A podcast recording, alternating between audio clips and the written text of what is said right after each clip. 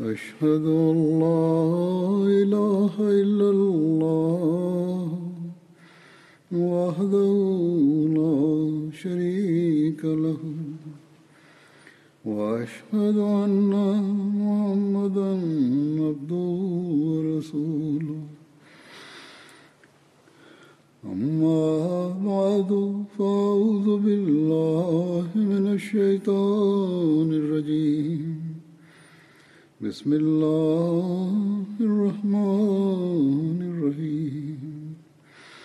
الحمد لله رب العالمين. الرحمن الرحيم. مالك يوم الدين. إياك نعبد وإياك نستعين. اهدنا الصراط المستقيم. صراط الذين أنعمت عليهم. غير المغضوب عليهم ولا الضالين.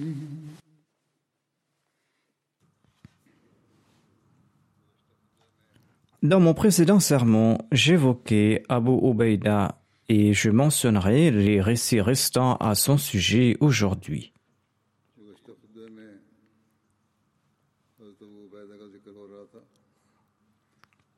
La bataille de Yarmouk portait ce nom en raison d'une vallée syrienne portant le nom Yarmouk.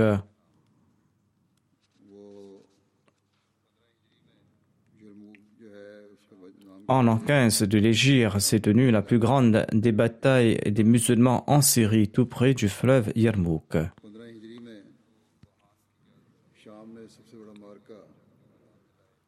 Les forces romaines sous le commandement de Vahan comptaient environ 250 000 soldats, tandis que les musulmans étaient environ 30 000, dont 1000 compagnons du saint prophète Mohammed lui et 100 compagnons de Badr environ.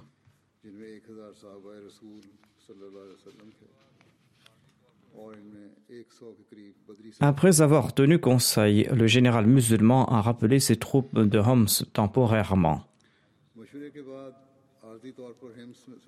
Les musulmans ont dit aux chrétiens, étant donné que nous ne pouvons plus assurer votre sécurité temporairement, eh bien, nous vous retournons votre dizia. Nous vous retournons l'impôt que nous avons imposé parce que nous ne pourrons plus assurer votre sécurité. Ainsi, ils ont retourné la dizia des habitants de Homs. Il s'agit d'une somme comptant plusieurs centaines de milliers. Quand ils ont remboursé cette somme, les chrétiens ont pleuré en raison de la véridicité et du sens de justice des musulmans. Ils montaient sur les toits de leur maison et ils priaient aux dirigeants musulmans emplis de compassion que Dieu fasse que vous retourniez de nouveau. En raison du retrait des musulmans de Homs, les Romains ont pris courage et ils sont arrivés à Yarmouk avec euh, une armée considérable et ils ont campé face aux musulmans. Mais ils craignaient l'ordre de la foi des musulmans et c'est pour cette raison qu'ils voulaient conclure une trêve. Bahan, le général romain, a envoyé un messager nommé euh, Georges aux musulmans. Quand il est arrivé au camp des musulmans, ces derniers étaient en train d'accomplir la prière de Maghrib. L'humilité les pleurs des musulmans et leur prosternation l'ont profondément touché. Il a posé quelques questions à Abu Ubaïda, notamment quelle était son opinion à propos de Jésus. Hazrat Abu Ubaida a cité ce verset du Saint-Coran dans lequel il est dit Ya ahl al-kitabi la taghlu fi dinikum wa la taqulu ala Allah illa al-haqq. إنما المسيح عيسى بن مريم رسول الله وكلمته ألقاها إلى مريم وروح منه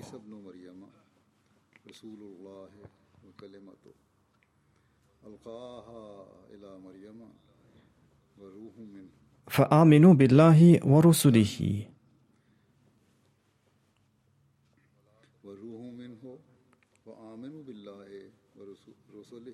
ولا تقولوا ثلاثة انتهوا خيرا لكم. إنما الله إله واحد. سبحانه أن يكون له ولد. له ما في السماوات وما في الأرض. وكفى بالله وكيلا أن يكون له ولد له ما في السماوات C'est-à-dire, aux gens du livre, n'outrepassez pas les limites de votre religion, ne dites rien que la vérité concernant Allah. En vérité, le Messie, Jésus, fils de Marie, n'était que le messager d'Allah et un accomplissement de sa parole qu'il envoya à Marie et une miséricorde de sa part. Ainsi, croyez en Allah et en ses messagers et ne dites pas ils sont trois. Cessez de dire cela, cela vaudra mieux pour vous. En vérité, Allah n'est qu'un Dieu unique. Saint est-il bien au-dessus du besoin d'avoir un fils? C'est à lui qu'appartiennent tout ce qui est aux cieux et tout ce qui est sur la terre, et Allah suffit comme gardien.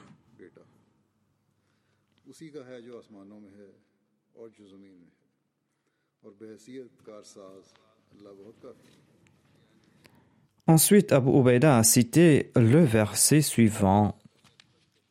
Dans ce verset, il est dit لن يستنكف المسيح أن يكون عبدا لله ولا الملائكة المقربون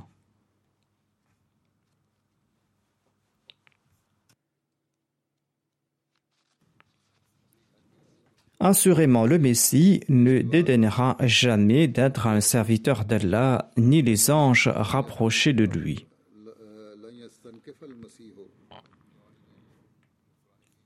Lorsque Georges a entendu ces enseignements du Saint-Coran, il a déclaré Telles sont les qualités de Jésus, et votre messager est véridique. Et il a ensuite embrassé l'islam et il est devenu musulman. Ainsi, l'émissaire des Romains est devenu musulman et il ne souhaitait pas retourner chez les siens. Mais Abu Obeida lui a dit Les Romains vont croire que nous n'avons pas tenu notre parole. Vaut mieux que tu retournes dans leur camp. Tu pourras retourner avec notre émissaire que nous enverrons chez les Romains demain. Abu Obeida a invité l'armée chrétienne vers l'islam. Il leur a présenté l'égalité, la fraternité et les qualités morales de l'islam. Le lendemain, Khalid s'est rendu chez les Romains et son invitation était infructueuse et ils se sont préparés à se battre. Les femmes musulmanes étaient derrière les troupes de l'islam. Elles servaient de l'eau aux soldats et s'occupaient des blessés et attisaient l'ardeur des combattants. Parmi ces femmes se trouvaient Asma bint Abi Bakr et Hind bint Utba qui était l'épouse d'Abu Sufyan. Elle avait embrassé l'islam lors de la conquête de la Mecque. Il y avait aussi parmi ces femmes Oum Aban. Avant le combat, Abu Obeida s'est adressé aux femmes musulmanes et il leur a dit Ô combattantes, prenez les perches des tentes et emplissez vos girons de pierre et encouragez les musulmans à combattre et à ne pas retourner.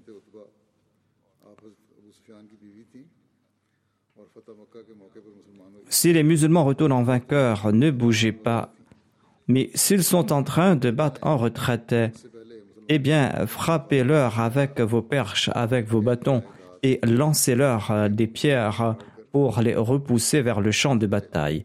Et portez vos enfants et dites-leur d'offrir leur vie et leur famille pour l'islam.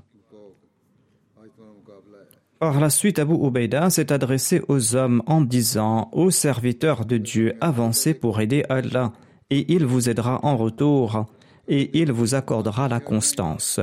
Ô serviteurs de Dieu, soyez patients, car c'est le moyen de sortir de l'incroyance et de plaire à Dieu et de laver le déshonneur. Ne brisez pas vos rangs et ne commencez pas les hostilités. Vous ne devez pas commencer les hostilités.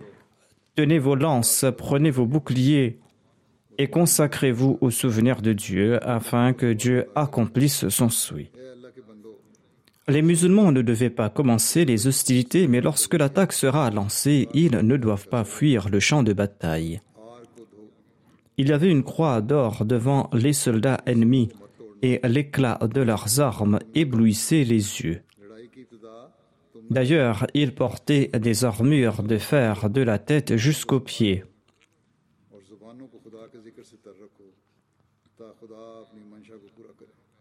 Ils portaient aussi des chaînes aux chevilles afin de ne pas prendre la fuite sur le champ de bataille.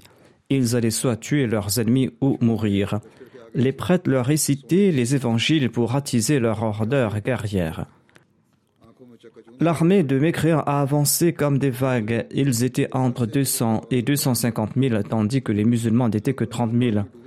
La bataille a débuté. Au début, les Romains ont eu le dessus et ils ont commencé à repousser les musulmans. Secrètement, les chrétiens avaient pu savoir qui étaient les compagnons du saint prophète, puis soit lui parmi les combattants. Ils ont placé certains de leurs archers sur une colline, leur donnant des directives de viser en particulier les compagnons.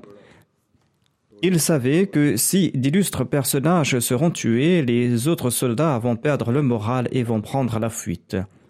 En conséquence, plusieurs compagnons ont été tués et plusieurs ont perdu les yeux. En voyant cela, Ikrama, le fils d'Abu Jahl, qui avait embrassé l'islam après la conquête de la Mecque et qui avait dit au saint prophète Mohammed lui le jour de la conquête que priez pour moi pour qu'Allah me pardonne mes torts du passé.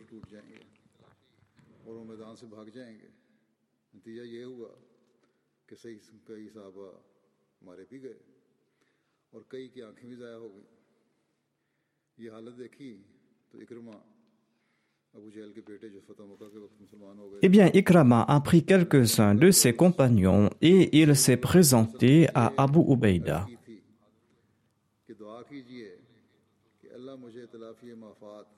Et il a dit à Abu Ubaïda,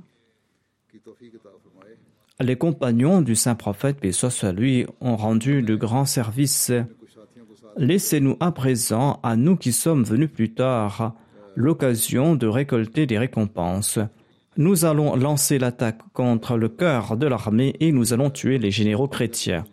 Abu Obeida a déclaré Ceci est très dangereux. Tous les jeunes qui lanceront cette attaque seront tués. C'est vrai, a répondu Ikrama, mais il n'y a pas d'autre solution. Souhaitez-vous que nous, les jeunes, nous soyons en vie et que les compagnons soient tués? S'étant converti à l'islam, Ikrama était but de foi.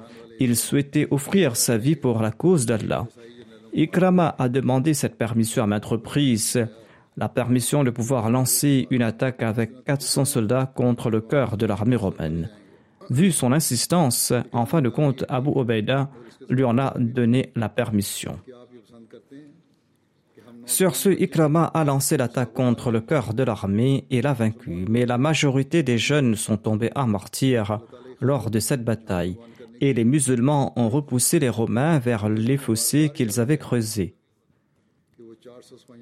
Étant donné qu'ils s'étaient attachés avec des chaînes afin de ne pas prendre la fuite, ils sont tombés dans ces fossés en groupe. Lorsqu'un y tombait, il prenait dix autres avec lui. 80 000 koufars sont morts noyés dans la rivière Yarmouk. Les musulmans ont tué 100 000 Romains sur le champ de bataille et 3 000 musulmans sont tombés à martyrs. Tels étaient les faits à propos de la bataille de Yarmouk. Hazrat Muslim Aoud relate Lorsque la bataille s'est terminée et que les musulmans ont cherché Ikrama et ses compagnons, ils ont constaté que douze d'entre eux étaient grièvement blessés, dont Ikrama bin Abi Un soldat musulman s'est approché d'Ikrama et en voyant la gravité de son état, il lui a dit oh Ikrama, j'ai un peu d'eau, bois-en. Ikrama s'est tourné et il a vu à côté de lui Fadl, le fils d'Abbas, qui lui aussi gisait blessé. Ikrama a dit à ce musulman, je ne pourrai pas endurer le fait que ceux et les enfants de ceux qui avaient aidé le saint prophète Mohammed lui, alors que j'aidais son ennemi, eh bien je ne souhaite pas qu'il meure, tandis que je consomme de cette eau pour me maintenir en vie. Ainsi, il était animé d'un nouveau sens de sacrifice. C'est pour cette raison que tu dois offrir de cette eau à Fadl bin Abbas en premier. S'il en reste quelques gorgées, tu pourras m'en offrir. Ce musulman est parti voir Fadl et celui-ci a indiqué vers le blessé qui gisait à côté de lui, et il lui a demandé de lui offrir de cette eau parce qu'il en avait davantage besoin. Le soldat est parti vers ce blessé qui a indiqué vers l'autre qui était à ses côtés, en ajoutant qu'il avait davantage besoin. Ainsi, chaque blessé envoyait le soldat vers celui qui était plus loin. Aucun d'entre eux n'a bu de cette eau. Lorsque ce soldat musulman est arrivé auprès du dernier blessé, il était déjà mort, et il est retourné vers celui avant lui et ainsi de suite jusqu'à Ikrama, mais ils étaient tous déjà morts. Les gens de la Syrie suivaient différentes religions, ils parlaient des langues différentes, ils étaient d'une autre ethnie.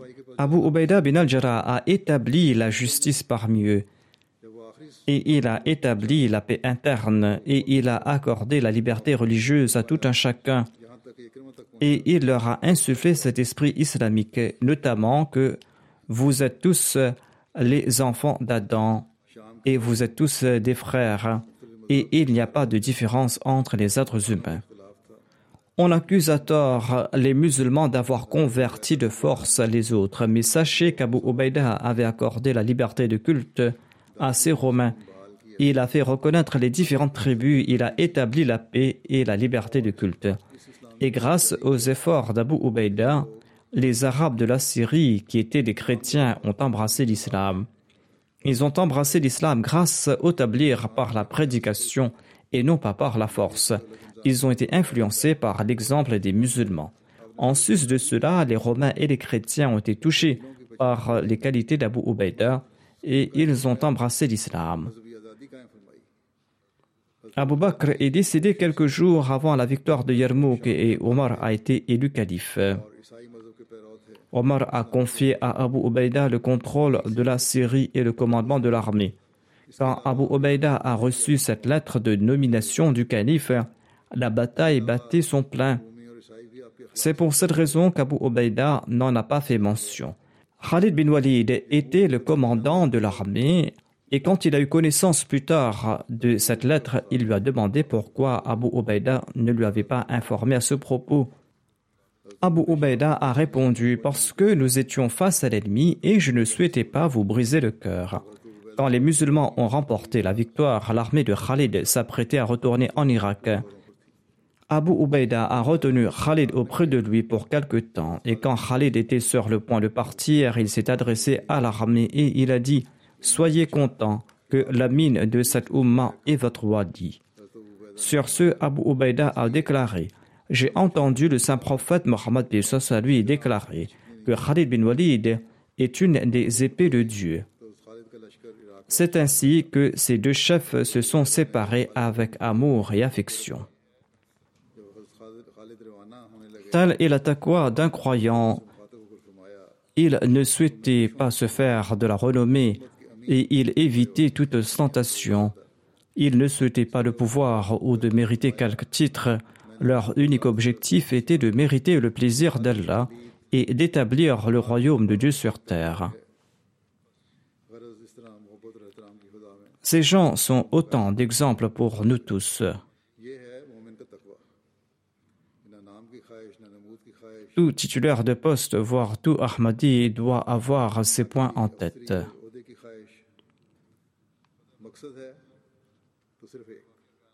La conquête de Jérusalem était aussi liée avec Abu Ubaida bin al-Jarrah. L'armée musulmane a avancé dans la direction de la Palestine sous la direction d'Amr bin As. Lorsqu'il a conquis les différentes villes de la Palestine pour ensuite assiéger Jérusalem, il a rencontré l'armée d'Abu Ubaida. Les chrétiens étaient lassés par le siège et ils ont demandé à faire une trêve, mais avec comme condition qu'Omar devait se présenter en personne pour signer la trêve.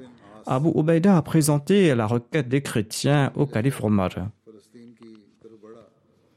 le calife Omar a laissé Ali comme son suppliant derrière lui.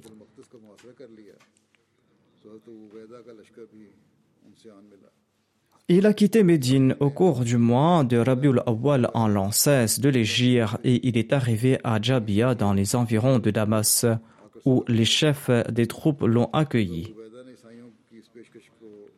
Lorsqu'il est arrivé, il a demandé où se trouve mon frère? Les gens ont demandé au émir des croyants Qui est-ce Il a déclaré Abu Ubaïda. Ils ont déclaré qu'il était en cours de route. Sur ce, Abu Ubaïda est venu sur sa chamelle. Il a présenté ses salutations et il a demandé au calife son état de santé. Le calife Omar a demandé aux autres de rentrer et il a accompagné Abu Ubaïda dans son lieu de résidence. Chez lui, Omar n'a vu qu'une épée, un bouclier, un lit et une assiette. Omar a dit à Abu Ubaïda, Oh Abu Ubaïda, vous auriez dû meubler davantage votre maison. Abu Ubaïda a répondu, Ô émir des croyants, cela nous poussera à sombrer dans l'aisance. Je pourrais le faire, mais en voyant toute cette aisance et ces objets, je vais sombrer dans l'aisance. C'est pour cette raison que je ne souhaite pas avoir de tels objets autour de moi. À cette occasion, il y a eu un événement très émouvant que j'avais évoqué dans le passé, concernant l'adhan de Bilal. Ainsi, après le décès du saint prophète Mohammed, lui, Bilal ne lançait plus l'appel à la prière. À l'heure de la prière, un jour, les musulmans ont insisté auprès du calife Omar pour qu'il demande à Bilal de lancer l'appel à la prière. Lorsque Bilal a lancé l'appel à la prière suite à l'ordre du calife Omar, tout le monde avait les yeux en larmes. Et le calife Omar était celui qui pleurait le plus, car cet appel à la prière lui rappelait l'époque du saint prophète Mohammed lui. En l'an 17 de l'Égypte, les Romains ont entrepris leur ultime effort pour reprendre la Syrie des musulmans. les Kurdes, les Bédouins, les chrétiens et les persans du nord de la Syrie, d'Al Jazeera, du nord de l'Irak et de l'Arménie ont demandé à Héraclus de l'aide contre les musulmans. Ils ont aussi présenté 30 000 soldats de leur part. En dépit du fait que Sarad bin Abi Waqqas avait déjà conquis une bonne partie d'Al Jazeera, il n'avait pas contrôle sur les Bédouins de là-bas. D'ailleurs, l'armada de l'empereur romain était encore sauve.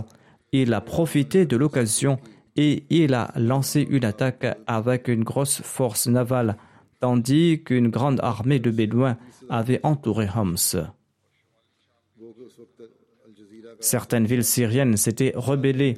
Abu Obaïda a demandé du renfort au calife Omar. Omar a immédiatement demandé à Saad bin Abi d'envoyer du renfort de Koufa. Saad bin Abi a envoyé une armée sous la direction de Qafa bin Amr, mais en dépit de cela, il y avait une grande différence entre les armées romaines et musulmanes.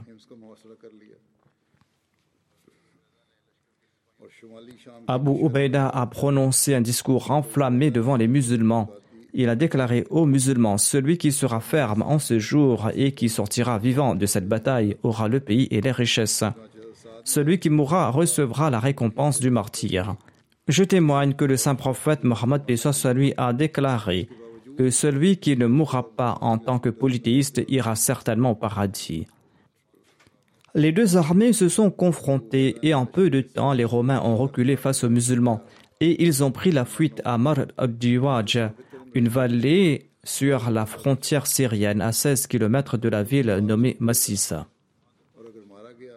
Par la suite, jamais l'empereur romain n'a eu le courage de lancer une attaque contre les musulmans en Syrie.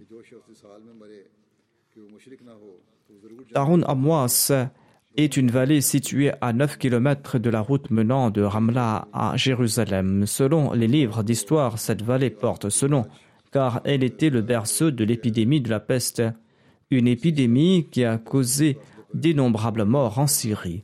Selon certains, environ 25 000 personnes en sont décédées en Syrie. Le recueil d'Al-Bukhari en fait mention. Abdullah bin Abbas relate que lorsque le calife Omar est arrivé à Sarh, un village dans la vallée de Tabouk, sur la frontière entre la Syrie et le Hijaz. C'est un village qui est situé à 13 nuits de voyage de Médine. C'était ainsi qu'on mesurait les distances dans le passé. Ce village devait se situer à environ 1600 km de Médine. Là-bas, le calife Omar a rencontré Abu Ubaïda, le chef de l'armée, et ses compagnons. Ils ont informé le calife Omar que l'épidémie de la peste sévissait en Syrie. Le calife Omar a appelé les premiers muhajirines afin qu'ils leur demandent conseil. Omar leur a demandé conseil, mais leur avis divergeait. Certains disaient qu'il fallait continuer le voyage et d'autres ont insisté que de nobles compagnons du saint prophète, et soit lui, faisaient partie de cette armée et qu'il n'était pas convenable de les exposer au risque de l'épidémie. Il était donc préférable de faire marche arrière. Omar a renvoyé euh, les Muhajirines et il a fait venir les Ansar pour leur demander conseil. Mais les avis des Ansar divergeaient également. Omar a renvoyé les Ansar et a demandé qu'on appelle les sages des Korachites qui avaient embrassé l'islam après la victoire de la Mecque. Ils ont déclaré à l'unisson que l'on doit retourner à Médine. Omar a suivi leur conseil et a annoncé le retour. Abu Ubaida lui a demandé Est-il possible de fuir le décret de Dieu? Omar a dit à Abu Ubaida Ô Abu Ubaida, si seulement quelqu'un d'autre avant toi avait prononcé ces paroles, nous fuyons certes une chose décrétée par Allah, mais pour nous diriger vers une autre chose décrétée par Dieu. Omar a ajouté, si tu possèdes des chameaux et que tu les emmènes dans une vallée où il y a deux parties, une partie verdoyante et une partie sèche, le fait que tu les emmènes sur la partie verdoyante ou la partie asséchée ne sera-t-il pas en accord au décret de Dieu Le rapporteur a déclaré que sur ce, Abdurrahman bin Auf est arrivé. Il n'était pas présent en raison d'autres occupations. Il a déclaré que j'ai la solution à ce problème. J'ai entendu le saint prophète Mohammed soit lui déclarer que si vous apprenez qu'une épidémie se répand dans un endroit, ne vous y rendez pas. Et si une maladie se répand dans l'endroit où vous vous trouvez, eh bien, ne quittez pas cet endroit. Et lorsqu'il a entendu cela, le calife Omar a loué Allah le Très-Haut et il a fait marche arrière. Hazrat Muslim Maud déclare à propos de l'épidémie de peste nommée Amwas il déclare que quand Omar s'est rendu en Syrie et que l'épidémie de peste, connue comme Tarun Amwas, s'y est répandue, il a été accueilli par Abu Ubaida et l'armée musulmane. Les compagnons ont demandé au calife Omar de rentrer à Médine étant donné que la peste sévissait dans la région. Le calife Omar a accepté leur avis et il a décidé de rentrer. Abu Ubaida a insisté souvent sur ce qui était évident.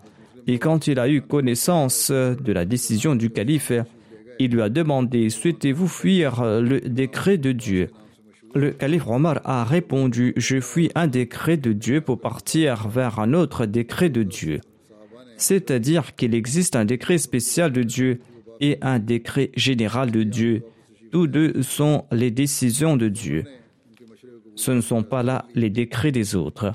Ainsi, je ne fuis pas le décret de Dieu, mais je quitte un décret de Dieu pour me rendre auprès d'un autre décret de Dieu. Selon l'histoire, lorsque Omar a eu connaissance de l'épidémie et qu'il a demandé conseil aux gens, il a demandé que, font les gens en pareille occasion lorsque sévit la peste en Syrie. Ils ont répondu que les gens fuient ici et là et l'épidémie décroît. C'est-à-dire qu'ils partent dans des endroits ouverts au lieu de rester en ville. En prenant compte de cet avis, le calife Omar a déclaré Allah a mis en place une loi générale, à savoir celui qui fuit à lui affecté par la peste sera sauvé. Étant donné que cette loi a été mise en place par Dieu, je ne suis pas en train d'enfreindre une de ces lois. Je retourne vers son décret, c'est-à-dire j'évite une loi spéciale de Dieu pour me rendre auprès d'une loi générale de Dieu. Ainsi, vous ne pourrez pas dire que je suis en train de fuir le décret de Dieu. J'évite un de ces décrets pour me rendre auprès d'un autre de ces décrets. Le calife Omar est retourné à Médine, mais il était très inquiet en raison de l'épidémie qui sévissait en Syrie. Un jour, Omar a envoyé une lettre à Abu Ubaida. Il lui a dit ceci J'ai besoin de toi pour un travail important. Dès que tu reçois cette lettre, retourne immédiatement à Médine. Si la lettre te parvient le soir, n'atteins pas le matin pour retourner. Ici, la lettre t'atteint le matin, n'attends pas le soir pour retourner. Lorsque Abu Ubaida a lu la lettre, il a déclaré Je comprends la nécessité du calife. Qu'Allah accorde sa miséricorde à Umar. Il veut préserver ce qui ne va pas durer longtemps. Il a compris l'inquiétude du calife Omar. Il a répondu Ô émir des croyants, j'ai compris votre souhait. Ne m'appelez pas, laissez-moi demeurer ici, je suis un des soldats musulmans. Le décret de Dieu aura lieu. Comment puis-je m'en détourner? Quand le calife Omar a lu la lettre, il a commencé à pleurer. Les membres de l'assistance lui ont demandé Ô émir de croyants, Abu Ubaida est-il décédé? Il a répondu Non, mais peut-être qu'il mourra bientôt. Ensuite, le calife Omar a écrit à Abu Ubaida Faites sortir les musulmans de ce lieu et emmenez-les dans une autre région où il n'y a pas de peste. Chaque fois qu'un musulman mourait de la peste, Abu Ubaida pleurait et il demandait le martyr à Dieu. Selon un récit, il priait ainsi Ô Allah, la famille d'Abu Ubaida ne méritera-t-il pas le martyr? Un jour, une petite pustule est apparue sur un de ses doigts. En la voyant, il a déclaré J'espère qu'Allah bénira ce peu. Quand Allah bénit le peu, il s'accroît. Irbaz bin Saria relate ceci Quand Abu Ubaida a attrapé la peste, je me suis présenté à lui. Abu Ubaida m'a dit J'ai entendu le saint prophète Mohammed soit lui déclarer Celui qui meurt de la peste est un martyr, celui qui meurt de mal de ventre est aussi un martyr, celui qui meurt de noyade est un martyr, et celui qui meurt en tombant d'un toit est aussi un martyr. Quand Abu Ubaida vivait ces derniers moments, il a fait la déclaration suivante. Aux gens, je vous offre ce conseil. Si vous l'acceptez, vous aurez des avantages. Mon conseil est que vous accomplissiez la sola, que vous payiez la zakat, que vous jeûniez au cours du ramadan, que vous fassiez de l'aumône, que vous accomplissiez le hajj et l'umrah, et que vous vous encouragiez à accomplir de bonnes œuvres, et que vous espériez le bien de vos émirs, et que vous ne les trompez point. Les femmes ne doivent pas vous pousser à négliger vos devoirs. Même si l'on vit mille ans, on devra quitter un jour ce monde, tout comme je souhaite quitter le monde aujourd'hui. Allah a décrété la mort pour les fils d'Adam. Tout le monde devra mourir. Intelligent est celui qui se prépare pour la mort. Transmettez mes salutations à l'émir des croyants et informez l'émir des croyants que je me suis acquitté de tous mes devoirs. Ensuite, il a déclaré Je souhaite être enterré ici. Sa tombe se trouve dans la vallée de Bissan, en Jordanie. Selon d'autres récits, Abu Ubaida bin al-Jarrah se rendait pour la prière sur la route menant de Jabia vers Jérusalem lorsque la mort l'a frappé en cours de route. Selon d'autres récits, il serait mort à Fahal en Syrie et sa tombe se trouve tout près de Bissan. Avant de rendre l'âme, il a nommé Muaz bin Jabal comme son suppléant. Et quand il est décédé, Muaz bin Jabal a déclaré Aux gens, aujourd'hui nous a quitté celui qui avait le cœur le plus pur, celui qui était sans animosité, celui qui aimait les autres et celui qui souhaitait leur bien. Je n'ai pas connu d'autres personnes qui excellaient en ces qualités. Priez pour qu'Allah accorde sa miséricorde à Abu Ubaida. Abu Ubaida est décédé en l'an 18 de l'Égypte. Il avait 58 ans. Une fois, le calife Omar lui a envoyé 4000 dirhams et 400 dinars et il a dit à son émissaire Informe-moi comment il utilisera cette somme. Quand l'émissaire est arrivé auprès d'Abu Ubaida avec l'argent, celui-ci a tout distribué parmi les gens. L'émissaire a tout raconté au calife Omar. Celui-ci a déclaré je remercie Allah d'avoir fait naître en l'islam des gens à l'instar d'Abu Ubaida. Une fois, le calife Omar a dit à ses compagnons Faites un souhait. L'un a dit Je souhaite que ma maison soit remplie d'or et que j'offre le tout dans la voie d'Allah. Un autre a dit que je souhaite que ma maison soit remplie de diamants et de bijoux et que je les offre dans la voie d'Allah en aumône. Le calife Omar a déclaré Faites d'autres souhaits. Ses compagnons ont dit Ô émir des croyants, nous ignorons quel autre vœu émettre. Le calife Omar a répondu Je souhaite que cette maison soit emplie de personnes à l'instar d'Abu Ubaida bin al-Jarrah, de Muaz bin Jabal, de Salim Maula Abi Hudayfa et de Hudayfa bin Yaman. C'est-à-dire qu'il ressemble à ces gens. Chanceuses étaient ces personnes qui ont mérité le plaisir d'Allah en ce monde et qui le mériteront aussi dans le delà. Ici se terminent les récits sur Abu Ubaida. Je dirigerai la prière funéraire de quelques personnes. J'évoque en premier un des membres de la communauté qui est tombé en martyr quelques jours de cela. Il s'agit du professeur Dr Naïmoudine Khatak, fils de Fadal Khatak de la province de Peshawar. Les opposants ont tiré sur lui le 5 octobre dernier et il est tombé en martyr.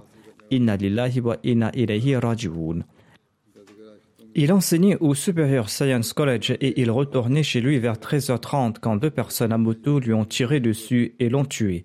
Inna lillahi wa inna ilayhi raji'un. Le martyr avait 56 ans il enseignait depuis les 25 dernières années. Il avait eu son master en philosophie de l'université de Raid Azam. Ensuite, et après avoir une bourse, il est parti en Chine où il a fait un doctorat en microbiologie. Ensuite, il a commencé à enseigner à l'université Islamia College et à l'université de Peshawar. Il était membre du comité qui interviewe les doctorants et différentes institutions d'enseignement l'invitaient pour des conférences au Pakistan. Il était attaché la plupart du temps au département de l'éducation. Rakonuddin Khatak était le premier Ahmadi de sa famille. Il était son grand-père et il était originaire du district de Karak. La grand-mère maternelle euh, du défunt Bibi Noor Namasahiba avait aussi embrassé l'Ahmadiyya. Le père de cette dernière se nommait Shirzaman. Il était un compagnon du Messie premier salam. Et lorsqu'il retournait de Qadian, le Messie premier salam lui avait offert une chemise en cadeau. Celle-ci est toujours dans la famille.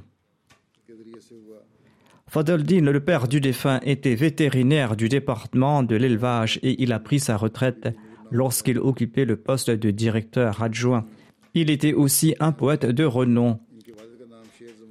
Mahboubatur Rahman Sahiba, la mère du défunt, quant à elle, était directrice adjointe du département de l'éducation elle a servi à ce poste jusqu'à sa retraite. La famille du défunt a dû faire face à l'opposition pendant de nombreuses années.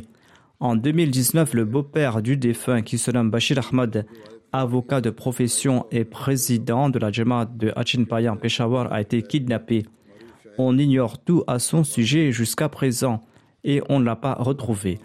Le défunt possédait d'innombrables euh, qualités. En dépit d'être un intellectuel, il officie aussi comme vigile volontaire pour la.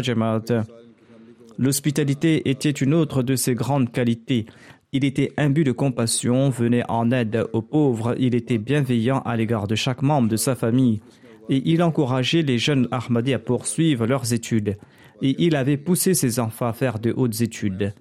Saïda Bouchra Saheba, l'épouse du défunt, relate que lorsque ce dernier avait visité la Bahishti Makbara une semaine avant son décès, il avait déclaré Si seulement nous pourrions avoir une place ici. Mais ceci n'est pas dans notre destinée, avait-il déclaré. Allah a exaucé son vœu de sorte qu'il a été enterré à Rabwa. Le docteur Munir Ahmad Khan, le beau-frère du défunt, travaille à la Tahir Heart Institute. Il relate que le martyr lui avait raconté qu'il avait un professeur anti-Ahmadi qui montrait sa photo et celle de ses enfants à des opposants de l'Ahmadiyya et qui les encourageait à les tuer. Des bannières anti-Ahmadi étaient placées à l'extérieur de sa maison. Le médecin relate que le défunt était venu me rencontrer à Rabwa une semaine avant de rendre l'âme.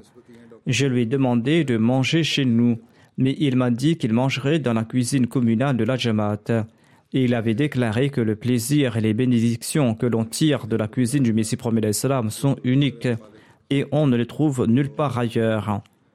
Et il m'a dit qu'il viendrait manger chez moi plus tard. Le défunt laisse derrière lui son épouse Saïda Nassim Sahiba, trois filles et deux fils. Une de ses filles est mariée et les deux autres sont en train de faire leurs études.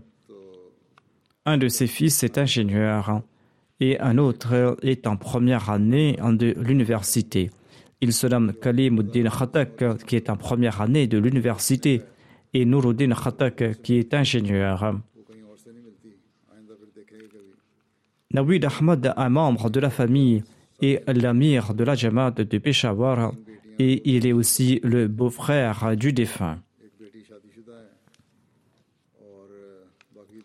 Qu'Allah accorde son pardon et sa grâce au défunt et qu'il accorde aussi de la patience aux membres de la famille endeuillée.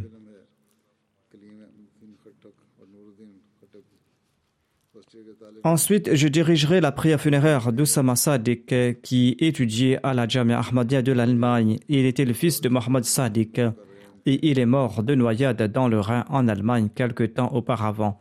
Wa raji'un. Il avait 20 ans au moment de son décès. Sa famille était originaire de Chak Sikandar du Gujarat au Pakistan. Il était le cadet de la famille et il laisse derrière lui cinq sœurs et un frère en sus de ses parents. Ses grands-parents maternels avaient embrassé l'Ahmadiyya à l'époque du Muslim Son grand-père paternel et ses deux frères avaient aussi embrassé l'Ahmadiyya. Mais par la suite, ces deux derniers ont abandonné l'Ahmadiyya, mais le grand-père du défunt s'était tenu fermement sur la voie de l'Ahmadiyya. Parmi ses aïeux maternels, Shah Mohammad Saheb et Langar Mohammad Saheb, son père, étaient des compagnons du Messie premier l'Islam. Ils avaient embrassé l'Ahmadiyya sur les mains du Messie premier l'Islam à Jehlam en 1903.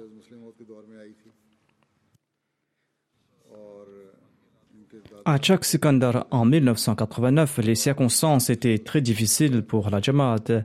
Il y avait des manifestations contre la Jamaat et les parents du défunt ont dû faire face à la persécution. Même sa mère a été tabassée et un faux procès a été intenté contre son père, un procès qui a duré sept ans.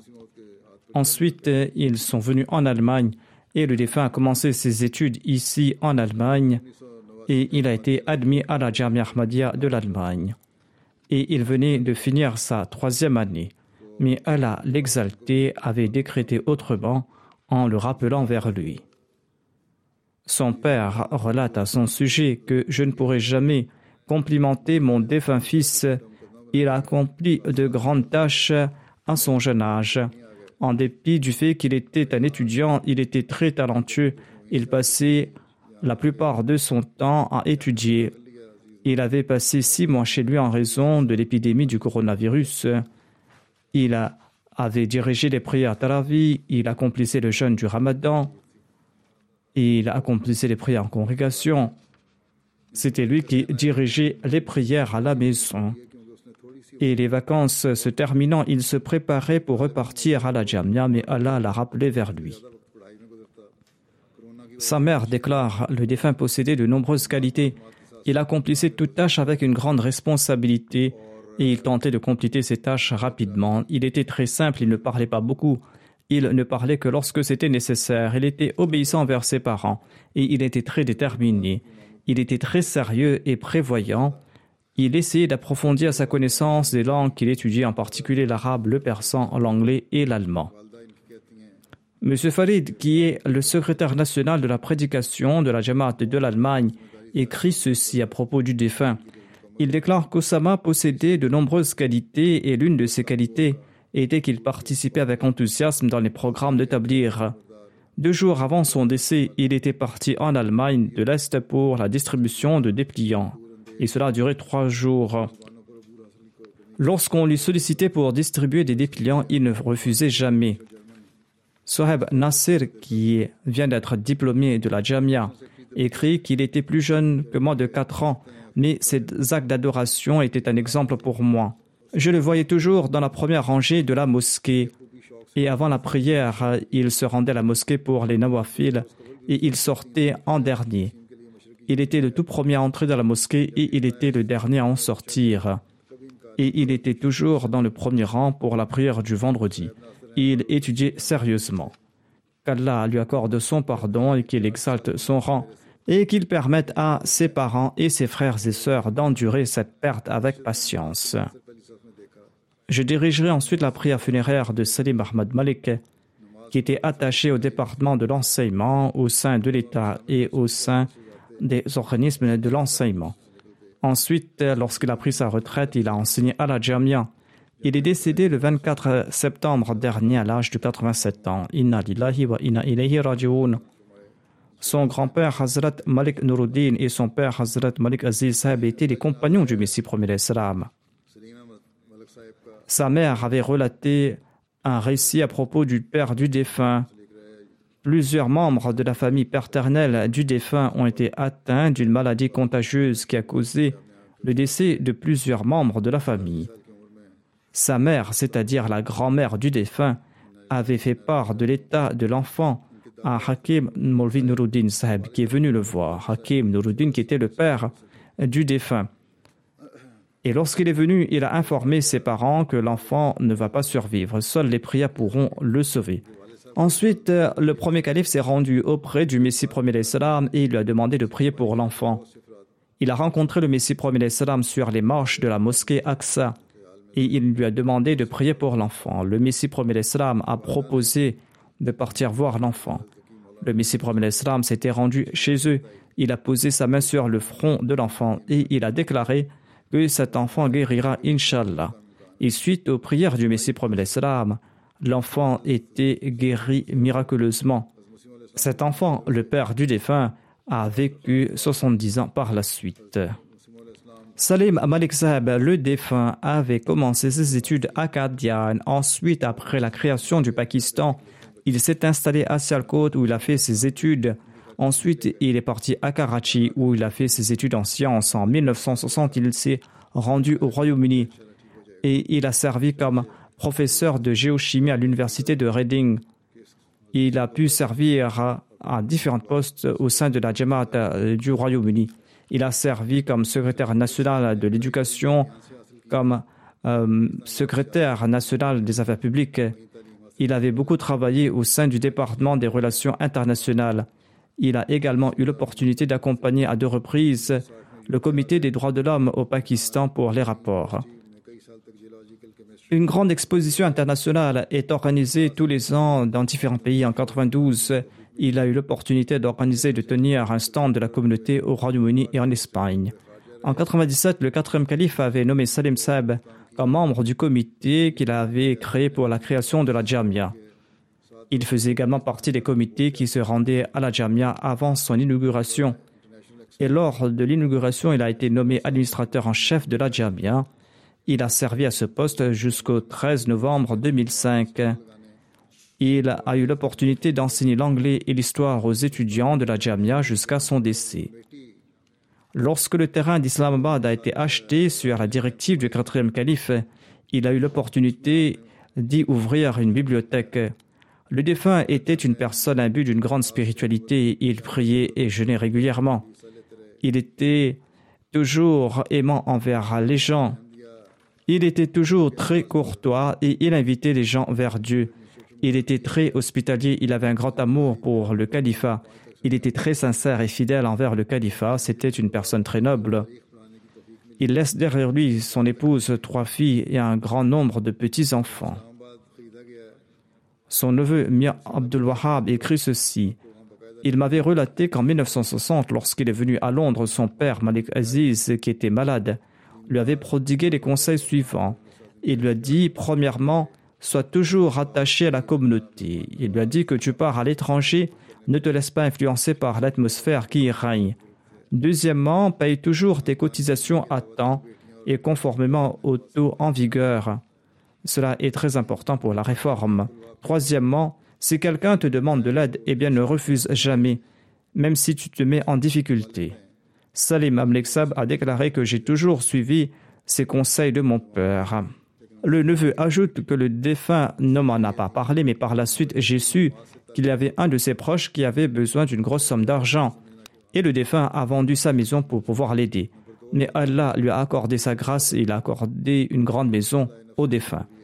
C'était une personne qui possédait de grandes connaissances. La première fois que je l'ai rencontré, je ne connaissais pas. Je croyais qu'il était un simple Ahmadi et qu'il savait lire l'anglais, qu'il avait maîtrisé la langue. Mais par la suite, j'ai appris qu'il était très sincère et fidèle et qu'il était toujours prêt pour servir la communauté et qu'il avait une relation très marquée avec le califat et il avait une grande relation d'amour pour le califat. Il était en fait une encyclopédie ambulante. Il possédait une grande connaissance sur tous les sujets, surtout sur l'histoire, sur la littérature anglaise et sur l'ourdou. Mais il n'a jamais mis cela de l'avant. Il encourageait toujours les autres à acquérir ces connaissances religieuses et mondaines. Il avait de nombreux contacts dans le monde politique, dans le monde intellectuel et au sein de la communauté pakistanaise ici au Royaume-Uni. Et il a mis à profit ses contacts pour les intérêts de la communauté. Lorsqu'il était responsable des affaires publiques, il a établi des relations très fortes avec Lord Avery et c'est grâce à lui que la Jamaat est entrée en contact avec Lord Avery et Salim Malik avait joué un rôle important pour organiser ma première visite au Parlement britannique. Marwan Sarwargi, le missionnaire en Argentine, écrit Tous les étudiants de la Jamia le respectaient en raison de son niveau de connaissance, et je le respectais également. Une fois que j'étais diplômé de la Jamia, il a établi une relation d'ordre personnel avec moi.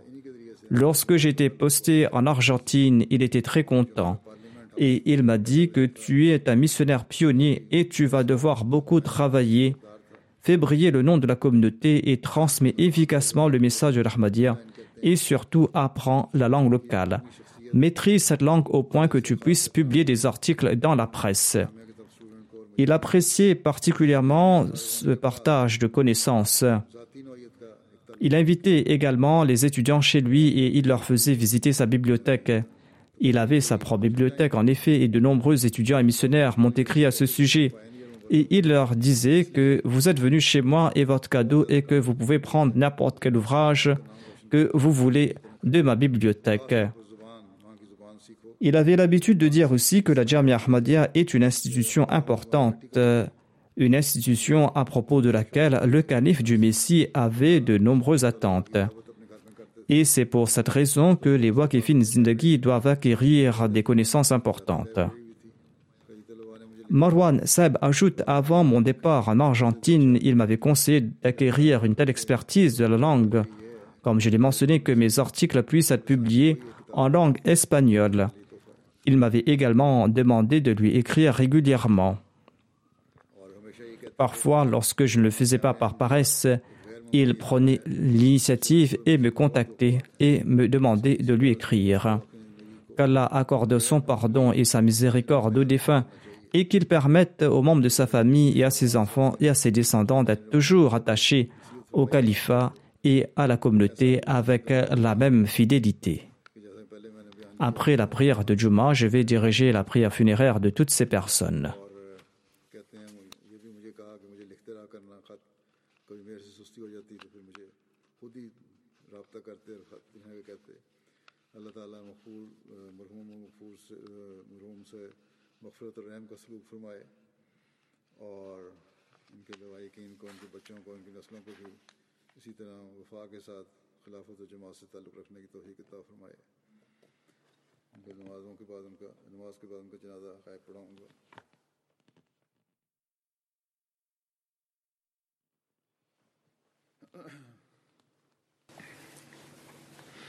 الحمد للہ الحمد لله نحمده ونستعينه ونستغفره ونؤمن به ونتوكل عليه ونعوذ بالله من شرور أنفسنا ومن سيئات أعمالنا. من يهده الله فلا مضل له ومن يضلل فلا هادي له. ونشهد أن لا إله إلا الله ونشهد أن محمدا عبده ورسوله. عباد الله رحمكم الله. إن الله يأمر بالعدل والإحسان وإيتاء ذي القربى وينهى عن الفحشاء والمنكر والبغي يعظكم لعلكم تذكرون.